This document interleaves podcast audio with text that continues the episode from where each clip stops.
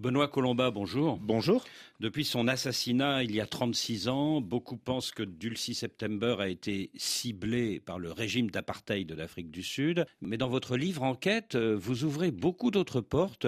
Qu'est-ce qui vous fait penser qu'il y avait sans doute d'autres commanditaires? Ben, En fait, c'est en enquêtant sur cette histoire, je me suis aperçu que c'était une affaire d'État au pluriel. C'est-à-dire que Dulcie September dérangeait euh, autant euh, les affaires de la France, qui l'avait accueillie, hein, puisqu'elle représentait l'ANC euh, en France, mais également en Suisse et, au Luxembourg. Mais elle dérangeait évidemment le régime de l'apartheid et elle gênait, y compris même dans son propre camp, hein, au sein de l'ANC, parce que Dulcie September dénonçait le contournement de l'embargo et les ventes d'armes qui continuait entre la France et l'Afrique du Sud. Et ça, évidemment, ça déplaisait beaucoup, euh, y compris au sein de l'ANC qui préparait l'avenir. Et donc, la manière euh, que Dulcie avait de bousculer, en fait, tous ces intérêts-là, eh bien, euh, faisait qu'elle était comme un chien dans un jeu de quilles. Et je pense que le moment de son assassinat en 88, c'est vraiment un moment important. C'est un moment où les plaques tectoniques commencent à bouger. Et c'est pour ça qu'elle dérange. Elle dérange parce que 88, c'est la cohabitation en France. François Mitterrand, président de la République. Il y a un Premier ministre Jacques Chirac de droite, président du RPR à l'époque. Les plaques bougent bah,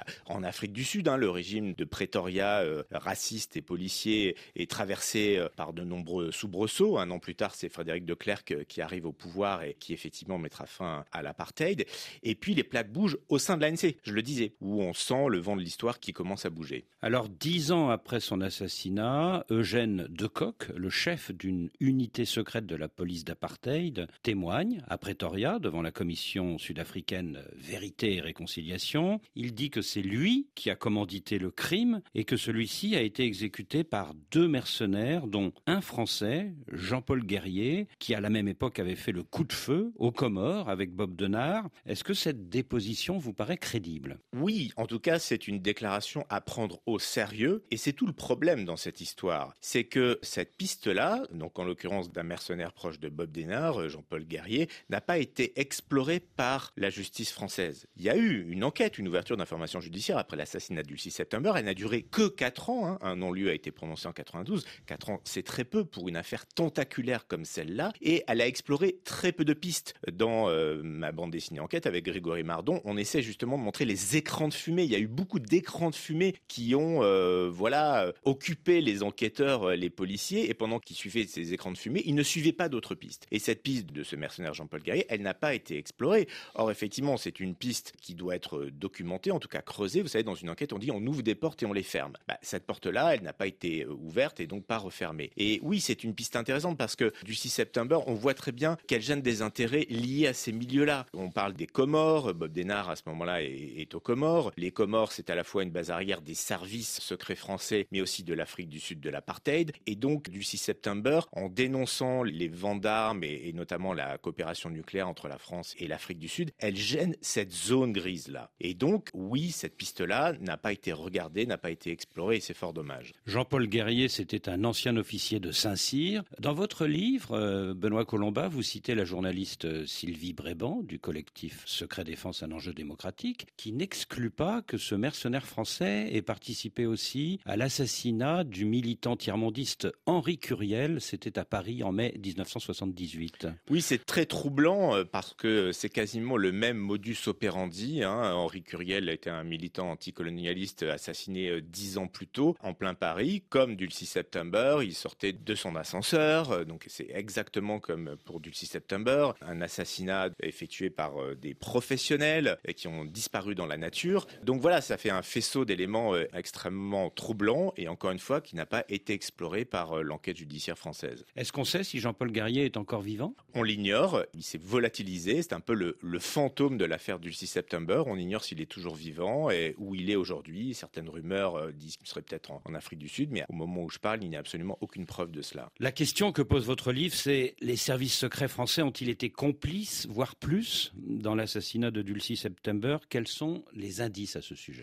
Au minimum, la France savait qu'il se tramait quelque chose et n'a rien fait, ce qui est déjà beaucoup, c'est-à-dire qu'il pourrait être considéré comme une complicité euh, passive en quelque sorte. Quels sont les faits Du 6 septembre était euh, surveillée, elle était menacée, elle était euh, placée sur écoute, elle avait des appels euh, malveillants, elle avait été déjà agressée à plusieurs reprises, elle se savait vraiment dans l'œil du cyclone. Mais ça, il y a de nombreux éléments qui en attestent. Il y a des notes manuscrites qui restent. Dans le livre, je raconte une scène très forte, hein, fin 1987, où vraiment au climax des menaces contre elle, elle écrit une lettre à sa meilleure amie en Afrique du Sud et elle dit ma vie est en danger et l'ennemi est à l'intérieur.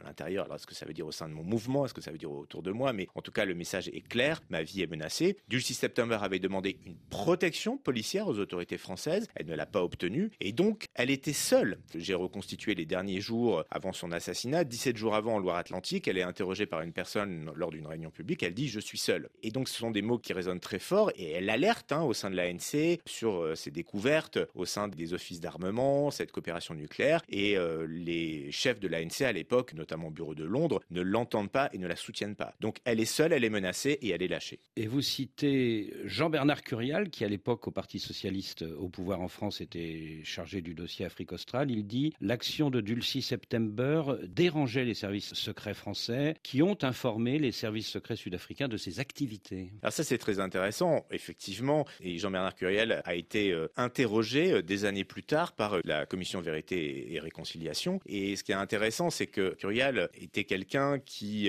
connaissait bien ces milieux-là, qui effectivement était à la fois proche du PS, qui connaissait bien du 6 septembre et qui connaît bien aussi les coulisses du monde de l'armement. Je précise qu'il a notamment été condamné dans l'affaire dite de l'Angola Gate, des ventes d'armes illégales avec l'Angola dans les années 90. Et puis vous citez le patron de la DGSE française de l'époque, les services secrets français de l'époque, le général Mermet, qui vous a appelé il y a un an au téléphone et qui vous a dit à l'époque, on n'avait aucun intérêt à ce que Dulcie September soit éliminé, en plus sur le sol français. Cela aurait été irresponsable. Voyez à qui a profité le crime. Oui, oui. Alors bon, euh, j'ai envie de dire chacun est dans son rôle et évidemment le, patron des services secrets à, l'époque ne peut pas dire autre chose. Mais ce qui est intéressant, il vous a quand même appelé hein, pour dire ça. Voilà. Ce qui est intéressant quand même, c'est que quand on essaie de démonter la, mécanique, et, c'est de voir bah, justement les écrans de fumée qui ont été placés dans cette affaire. Ils sont nombreux. Je rends hommage au travail d'Evelyn Grenin, qui était la première journaliste à sérieusement enquêter sur ce sujet-là, qui est une journaliste hollandaise. Evelyn Grenin qui s'est intéressée au fait que bah, on a présenté cet assassinat au départ comme euh, une action des commandos de la mort en Europe. Mais en fait, quand on regarde le 6 septembre, est la seule représentante de l'ANC assassinée en Europe. Il y a eu effectivement des tentatives d'assassinat. Il y a eu un attentat quelques, quelques semaines plus tôt à Bruxelles. C'est hein. ça, à Bruxelles notamment, en l'occurrence qui n'a pas abouti. Là, on parle d'un assassinat professionnel. On lui a laissé aucune chance. Donc c'est la seule finalement qui a été assassinée sur le sol européen parmi les représentants de l'ANC. Donc elle était vraiment ciblée, c'était elle qu'on visait. Et pourquoi elle était ciblée? C'était un grain de sable en fait. Elle devenait trop gênante par rapport à tout ce qu'elle dénonçait sur ses ventes d'armes. Il y a une collaboration économique et en matière d'armement qui est très ancienne entre la, France et l'Afrique du Sud depuis les années 60. Sauf que là, c'est interdit depuis une résolution des Nations Unies de 77. Il y a un fait troublant que vous rappelez dans votre livre, c'est qu'après l'assassinat de Dulcie September, il n'y a aucune réaction officielle de la France à l'égard du régime d'apartheid. Alors certes, l'ambassadeur d'Afrique du Sud à Paris est convoqué à l'Élysée où on lui exprime la préoccupation de la France, mais l'ambassadeur de France à Pretoria n'est même pas rappelé, c'est-à-dire que ni François Mitterrand ni Jacques Chirac n'ont estimé nécessaire de réagir. C'est très troublant. Je rappelle que cet assassinat il se produit euh, moins d'un mois avant l'élection présidentielle. Donc on est dans ce moment-là hein, où c'est euh, réseau contre réseau entre Mitterrand et Chirac.